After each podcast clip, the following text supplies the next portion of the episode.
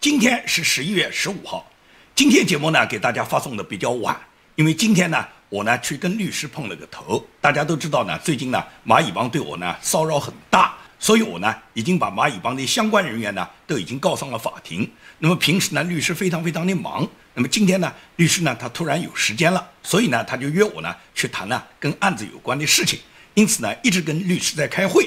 所以说结束会议以后呢再来准备节目呢就已经很晚了。那么节目呢，给大家发送的迟了一点。那么今天节目谈什么呢？今天的节目呢，实际上大家在网络上看到啊，有一种谣言，谣言是什么呢？就说川普总统已经认输了。那么川普总统认没认输？川普总统凭什么认输呢？很多朋友呢推送了，就是川普总统认输的这个来源是什么？美国之音有这么一篇报道，这个报道就是说，川普总统他写的一个推文啊，他在推文里面就说，拜登赢了是因为凭作弊赢了，就是根据川普总统。推特里面讲了这么一句话，就说拜登如果赢了，是靠他作弊赢来的这个大选。所以说，川普总统这句话，就算川普总统认输吗？川普总统凭什么认输吗？为什么所有的媒体都希望川普总统赶紧认输呢？媒体的堕落是真正那个文明的堕落。可以讲，媒体呢，它一直是监督公权人的。可以讲，媒体一直是国家的第四权威的部门。所谓权威部门，就是媒体，它有监督功能。它这个监督主要是监督政府。那么，美国的媒体过去一向都做得非常好，但是最近这几十年，尤其近十年，媒体堕落得很快，堕落到什么？堕落到媒体已经设定立场，在这个立场下，媒体只讲立场，不讲事实。昨天在华盛顿 D.C.，华府爆发了上百万人的大游行，就是来支持川普总统的。我们可以看到，整个游行的场面是轰轰烈烈。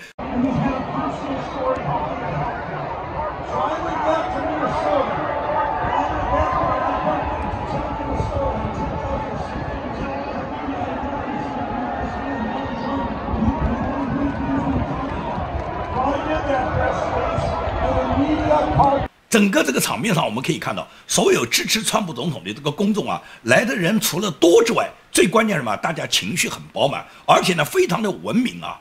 上百万人的游行走了以后，这个街道上面干干净净啊，没有留下一点点垃圾啊。除了我们看到香港市民在香港示威游行中有过这种现象，别的地方我们很少看到。支持川普总统的这些游行，上百万人的游行，那么这个游行过程中秩序井然，而且所有的店家都在开门，都在迎客，很多客人们喝着啤酒，吃着披萨，很多人很愉快地参与这个集会行动，也就是说，根本就没有哪一个商家害怕的问题。而左派支持的黑名贵呢？黑名贵到哪里就是横扫所有的商家，把所有的商店给你砸完了。很多商家在大选之前，他们都把自己的商店用木板把它钉起来。为什么要钉起来？就是害怕黑名贵，害怕左派这些人来砸店啊。那为什么支持川普总统这上百万人的游行，没有一个人打砸抢啊？这就是素质嘛！你根据这个你就知道你应该选谁嘛。整个这个场面，媒体是不报道的，主流媒体根本就不报道。个别媒体报道说是支持川普的人游行的人最多也就一千多人，真是瞎了眼！一千多人和百万人，他们怪不得把川普总统的选票也把他从一百万修改成一千。所以说，川普总统他本来他发的这个推文，他就说他赢了是平他作弊赢了。川普总统根本不认输，川普总统有什么理由认输？全美国有七千多万人在支持川普总统，你觉得这不是民意吗？这七千多万美国民众，他们投下去的每一票，不代表美国人吗？所以在这种情况下，你说川普总统认输，那只是媒体很希望川普赶紧认输，而且呢，国际上呢有这种浪潮，也就是媒体集体堕落之后呢，媒体呢他们就对川普呢进行丑化。然后对川普总统发的推文讲的每一句话每一个字，他们都字斟句酌的，然后就歪曲里面的意思。这样呢，就很多人就认为，哎呦，川普自己都主动认输了。川普凭什么认输啊？大选没有结束啊，还有六个战场州，他们的选票没有统计出来啊。在选举没有最终统计结果的情况下，川普总统认输这个话是谁讲的？这只是媒体讲的，这只是拜登希望啊。那么当然了，中共很希望，中共就盼着拜登赶紧掌权，因为中共早就控制了拜登，控制了拜登的家族。拜登一旦成为美国总统，中共所有被川普总统这四年打得焦头烂额的、被川普收拾的共产党已经岌岌可危的局面，马上就改观了哇！所以中共当然希望。拜登赶紧上台了。问题是，拜登上台不是中共一厢情愿，也不是拜登想上台就上得了台的。现在只是媒体宣布拜登当选，那么拜登究竟能不能当选？要在几个战场中所有的统计结果全部出来，而且要证明所有的这个选举完全是公平公正的情况下，那么最终拜登如果赢得大选，我们心服口服；如果这个里面有舞弊、有不公正的行为、有篡改选票的行为，那么这个大选你不但赢不了，而且是所有犯罪的人最终会到监牢里面去。就这么简单吗？网上呢有这么一种说法，我呢是看到这个说法，我呢不太相信。就说呢，美军突袭了德国法兰克福的一个公司，在这个公司里面呢找到了这次干涉美国大选的一个软件，这个软件呢能够篡改三分之一的选票，说是被美军查获的。这个消息呢很多人很鼓舞，我呢认为呢这个消息呢听听而已。我不太相信，为什么不太相信呢？我不认为美军可以突袭人家德国的公司，美军有什么权利突然上门去搜查人家德国人的公司啊？这不对人家德国的主权不是一种干涉吗？所以说，根据这种线索，对这个来源，我呢就不是很采信。虽然报道这个消息呢，说是已经能证明大选舞弊，证明大选舞弊的这个数据非常非常多啊，证人也非常非常多啊，只是主流媒体都不报啊。不但是主流媒体不报，很多那些丧失了良知的自媒体，现在也都在那胡说八道，在那个地方改风向。还有不少来劝我呢，现在掉头支持拜登反川普还来得及。我说你要掉头，你去掉头，因为你们呢从来就没有方向，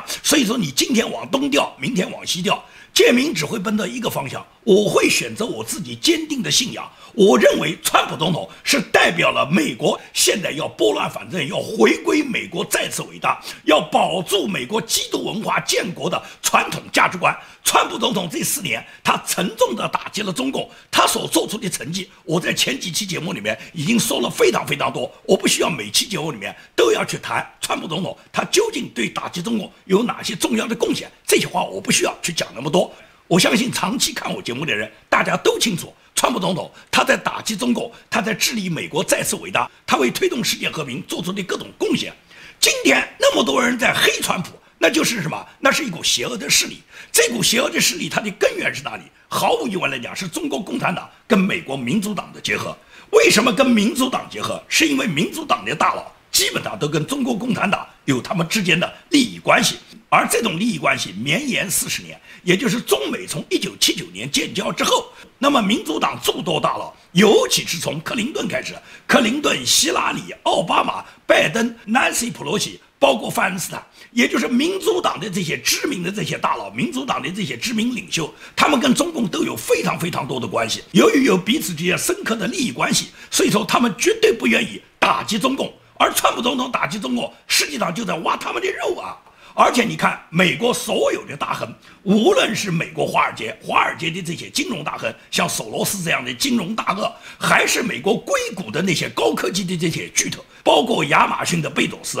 包括特斯拉的马斯克，就是说，在整个硅谷这些高科技公司里面，这些知名的科技精英，这些知名的靠科技。靠他们自己强大的科技实力，然后做成大佬的，类似于像扎克伯格、脸书这样的人，他们这些人哪一个不是跟中共合作？不跟中共合作，哪里来那么大的利益啊？所以说，因为他们跟中共的这种合作，川普总统现在要铲除，川普总统要把美国所有的企业从中国撤回，川普总统出台的各种法令，不允许任何一个美国人投资任何跟中国军方有关联的企业。川普总统严厉地打击了华为，在这一系列的举措中，都动了可以。讲美国这些民主党的这些大佬、这些科技精英，包括好莱坞、包括 NBA 这些球星影星，动了他们的奶酪，动了他们的蛋糕啊！所以他们对川普恨得咬牙切齿啊！他们就一心一意要把川普搞下去。而本轮大选现在爆发出的那么多舞弊的现象，对媒体来讲，对民主党来讲，他们都是视而不见的，他们完全否认这个事实存在。他们现在就强调，媒体已经宣布拜登胜利了，川普你赶紧认输吧。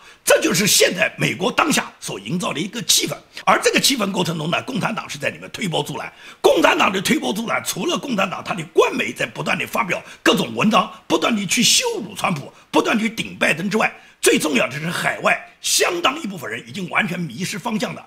这些人现在不是反川普，他们连川普的支持者都在反，而且他们不光反川普，他们连共和党也反。你看，参加民主党总统大选的去年有一个竞选人叫杨安泽，杨安泽是个台湾美国人，在美国长大，在美国生活了几十年。很多人认为，华人如果在美国接受了美国西方的教育，最终西方良好的教育就会使这个人产生跟西方价值观相符的，完全是一个现代人、文明人。你觉得杨安泽是吗？杨安泽是华人，在美国生活长大，已经长了四十多年，在美国接受的教育，参加了民主党，而且曾经一度去竞选民主党的总统，成为总统竞选人之一。那么也就是说，杨安泽毫无疑问来讲是受过美国的教育，是一个华人在美国受到美国精英文化培养的民主党的领袖人物，很年轻啊。但是杨安泽是什么思维呢？因为佐治亚州现在还要产生两个议员。这两个议员呢，现在呢，共和党和民主党呢都在激烈的竞争。这个投票时间呢是在明年一月份。为了争取这两票，毫无疑问来讲，共和党是希望能够再拿下两席的话，共和党就全面扩大他们在参议院完全领先的地位。那么民主党毫无疑问也希望能争取这两个参议员能够给民主党拿下。所以说，民主党呢现在就号召所有的民主党人呢，你们呢就搬到佐治亚州呢，然后在佐治亚州投票。这是杨安泽他发出的号召，就是号召所有美国民主党的党员啊，你们现在啊就先搬家，尤其那些租房子的人，你们就先搬到佐治亚州，到佐治亚州投票，然后把这个参议员呢，把他从共和党手上把他夺过来。这是杨安泽讲的话，你觉得杨安泽讲的话符合宪法吗？符合法律吗？